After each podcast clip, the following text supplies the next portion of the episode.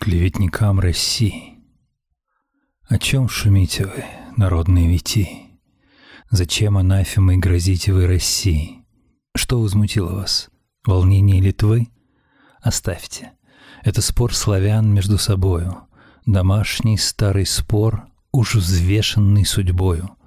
Вопрос, которого не разрешите вы. Уже давно между собою враждуют эти племена. Не раз склонилась под грозою то их, то наша сторона. Кто устоит в неравном споре, кичливый лях или верный рос? Славянские ручьи сольются в русском море, оно ли сякнет? Вот вопрос. Оставьте нас. Вы не читали сии кровавые скрижали. Вам непонятно, вам чужда сия семейная вражда. Для вас безмолвный Кремль и Прага. Бессмысленно прельщает вас борьбы отчаянная отвага, и ненавидите вы нас. За что ж, ответствуйте, за то ли, что на развалинах пылающей Москвы мы не признали наглой воли того, под кем дрожали вы?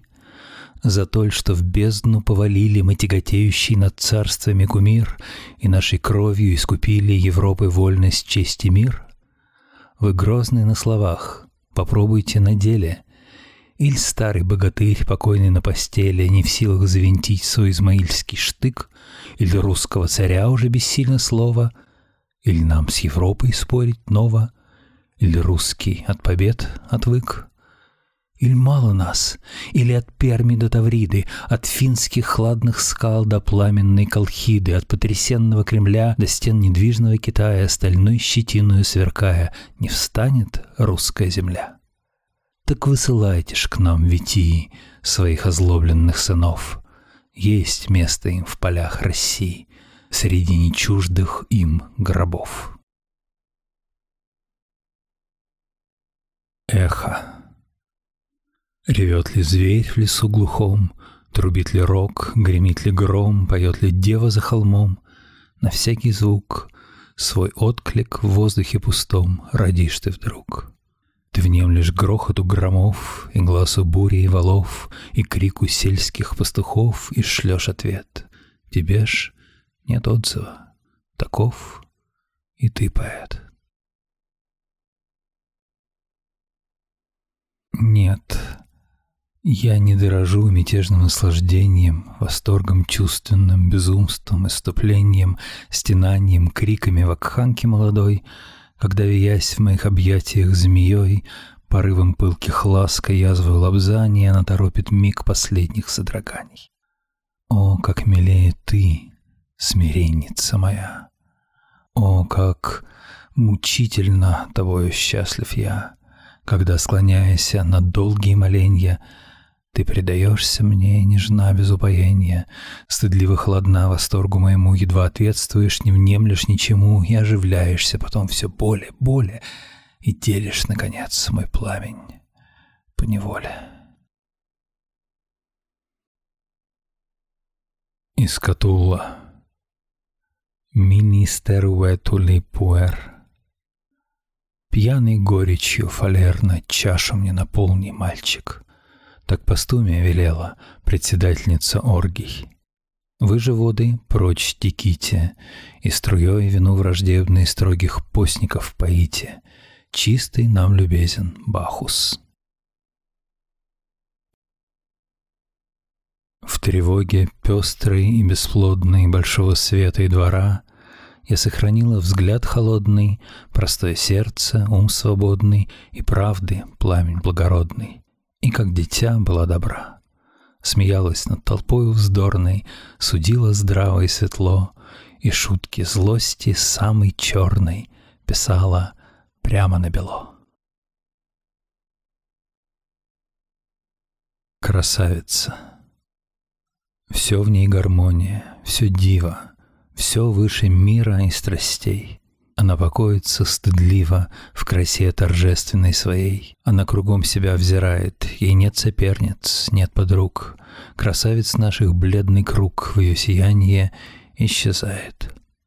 Куда бы ты ни поспешал, хоть на любовное свидание, какое б в сердце не питал ты сокровенное мечтанье, но, встретясь с ней, смущенный, ты вдруг остановишься невольно, благоговея богомольно перед святыней красоты. В альбом. Гонимый рока самовластием от пышной далеко Москвы, Я буду вспоминать с участием то место, где цветете вы. Столичный шум меня тревожит, всегда в нем грустно я живу, И ваша память только может одна напомнить мне Москву.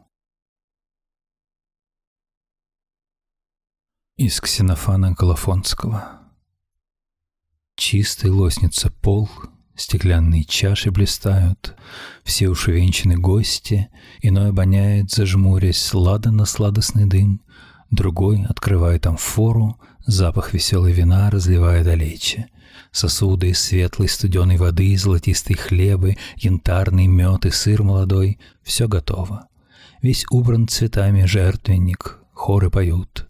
Но в начале трапезы, у други, должно творить возлияние, вещать благовещие речи, должно бессмертных молить, да сподобит нас чистой душою правду блюсти, ведь оно ж и легче. Теперь мы приступим каждый в меру свою напивайся. Беда невелика в ночь, возвращаясь домой на раба опираться, но слава гостю, который за чашей беседует мудро и тихо. Гусар. Скребницей чистил он коня, а сам ворчал, сердясь не в меру. Занес же вражий дух меня на распроклятую квартиру. Здесь человека берегут, как на турецкой перестрелке. На силу щей пустых дадут, а уж не думай о горелке. Здесь на тебя, как лютый зверь, глядит хозяин, а с хозяйкой, небось, не выманишь за дверь ее ни честью, ни нагайкой. Толь дело Киев. Что за край? Валяться сами в рот галушки, вином хоть пару поддавай, а молодицы, молодушки — Ей-ей, не жаль отдать души за взгляд красотки чернобривой. Одним, одним нехороши. А чем же? Расскажи, служивый. Он стал крутить свой длинный ус и начал. Мол, ведь без обиды ты, хлопец, может быть, не трус, да глуп, а мы видали виды. Ну, слушай, около Днепра стоял наш полк, моя хозяйка была пригожа и добра, а муж-то помер замечайка. Вот с ней и э, подружился я. Живем согласно, так что Люба. Прибью, Марусенька моя словечко не промолвит грубо. Напьюсь, уложит и сама похмелиться приготовит. Мигну бывало, эй, кума, кума ни в чем не прикословит. Кажись, о чем бы горевать? Живи в довольстве безобидно. Да нет, я вздумал ревновать. Что делать? Враг попутал, видно. Зачем бы ей, стал думать я, вставать до петухов? Кто просит? Шалит Марусенька моя. Куда ее лукавый носит? Я стал присматривать за ней. Раз я лежу, глаза прищуря, а ночь была тюрьмы черней, и на дворе шумела буря. И слышу, кумушка моя с печи тихохонько прыгнула, слегка обшарила меня, присела к печке, уголь вздула и свечку тонкую сожгла. Да в уголок пошла со свечкой. Там с полки скляночку взяла и, сев на веник перед печкой, разделась до нога. Потом из склянки три раза хлебнула и вдруг на венике верхом взвелась в трубу и улизнула. «Эге», — смекнул в минуту я, — «кума-то, видно, басурманка?» «Постой, голубушка моя!» Из печки слез и вижу — склянка. Понюхал. Кисло. Что за дрянь? Плеснул я на пол. Что за чудо? Прыгнул ухват. За ним лохань. И оба в печь. Я вижу худо. Гляжу, под лавкой дремлет кот. И на него я брызнул склянкой. Как фыркнет он, я брысь. И вот и он туда же, за лоханкой.